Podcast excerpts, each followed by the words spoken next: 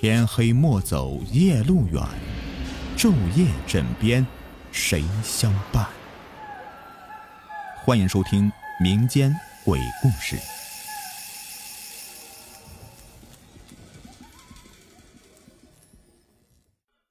Hello，你们好，我是雨田。咱们今天带来的故事的名字叫做《吃到死》。话说，在明朝时期，有一个恶霸，名字唤作黄茂，因为呢，在家中排行老三，众人呢又称他为黄三爷。这黄茂啊，自小品行恶劣，经常惹是生非。长大成人之后呢，更是横行乡里。仗着家中势大，与官匪勾结，经常干一些欺男霸女、强取豪夺之事。但是要说这个黄茂最爱干的事啊，便是吃了。哼，你说他是一个吃货，那也不为过。什么天上飞的、地上跑的、水里游的，就没有他没有吃过的。但是啊，就是如此一个吃货，却怎么也吃不胖。这一天呢。黄茂带领一众家丁在山林里面打猎，刚巧碰到一个猎户射杀了一头张鹿。他看到之后啊，眼馋至极，不等猎户拔剑，他就上前大喝道：“无那猎户，那张路乃是我所射杀，休要动我张路！”那猎户啊，被黄茂这一喝给惊了一下，但却并未退让，他据理力争道。这张路明明是我所射杀，怎么会成为你所杀的呢？我说是我杀的，就是我杀的。我身后这一众家丁都已经看到了。你们说，这张路是我三爷杀的吗？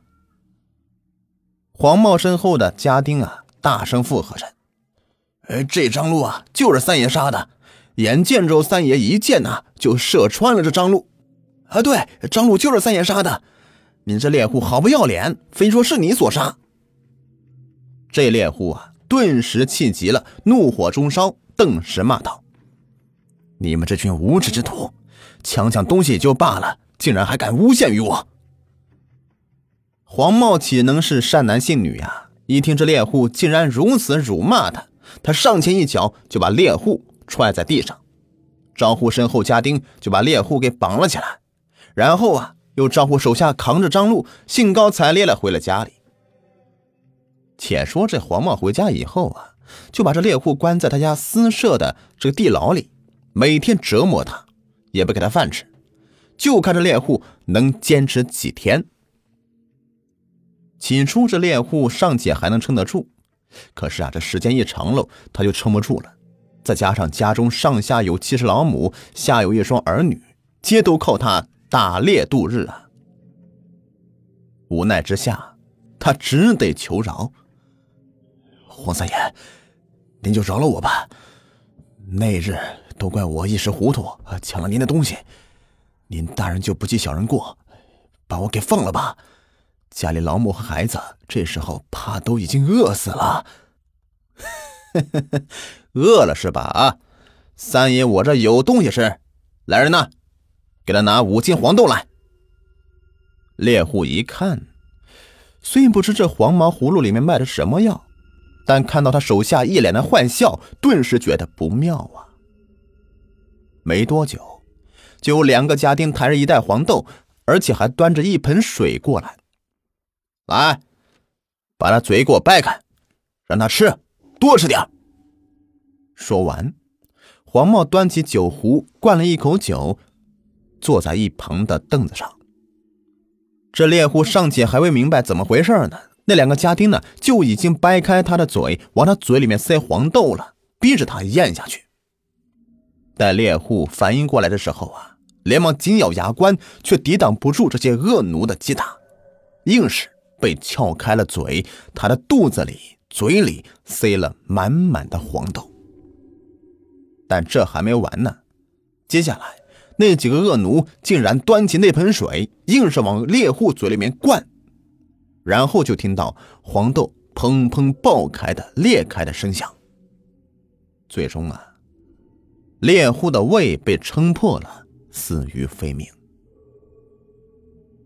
三日之后，黄茂正在一个湖畔游玩，忽然听到有惊呼之声。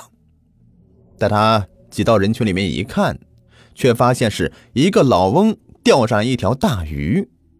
这鱼看上去啊非常的大，且有五十斤有余。可是啊，这鱼已经有些年岁了。哎呀，这鱼看上去异同寻常，怕是已修炼成精呢，还是放生为好。说着，老翁就要将鱼重新的扔到湖中。老头，且慢！既然你不想要了，就把这鱼送给我吧。黄茂赶紧上前制止。啊，既然你想要，那就送与你吧。老翁呢，见是恶霸黄茂，想都不想的就送了出去。且说这黄茂啊，一回到家中，就把这大鱼丢到后厨。让他们赶紧给做出来。再说着，厨师做鱼的时候，就在他们剖开鱼肚的时候啊，却发现鱼肚子里塞了一肚子的黄豆。厨师们感到很惊讶，但是还是照常的把鱼给做了出来。当这鱼端到桌上的时候啊，也不知怎么的，黄茂就觉得这鱼异常的香嫩可口，忍不住的大口的吃了起来。这家中其他人呢，却是从这鱼的身上闻到一股臭味更别说是去吃了。但是看到黄茂大快朵颐的时候，家里人呢一脸的惊讶，都在奇怪黄茂为何会有如此重的口味。但是除了黄茂的父母，没有人敢阻拦他。黄茂是出了名的脾气暴躁，在听到父母说这鱼臭的时候啊，他却骂了父母一顿。继续的吃起鱼来，吃着吃着，他的鼻子里竟然流下了血，他却浑然不当回事，继续吃。就在他吃完鱼不久，他便觉得乏力犯困，倒在床上就睡着了。到了夜晚，他就觉得呀，全身发热，四肢无力。起初家里人呢认为他只是偶尔的风寒，便请了大夫开了药。可是，在吃了药之后呢，病情并没有看到好转，反而是越来越严重了，身体渐渐出现的红肿。家人顿时急了，寻遍天下名医，也没有瞧出什么是得了什么病，反倒是在这耽误之下呀，更是加重了黄茂的病情，全身肿胀的厉害，然后就是皮肤胀破、流脓。实在是奇臭无比。后来呀，家中人才真正的意识到，这并非是得了什么病啊，恐怕是招惹什么污秽之物了吧。听说城外有一道观，那道长最擅长的就是驱除邪魅。黄茂父母呢，连忙派人把道士给请了过来。这道士在看过黄茂之后，却是连连摇头，对黄茂父母说道。贵公子是否吃了不该吃的东西？黄茂父亲想了想，回答道：“嗯，最近呢，我儿不过是吃了一条大鱼而已。敢问道长，这又有何关系啊？”那就是了。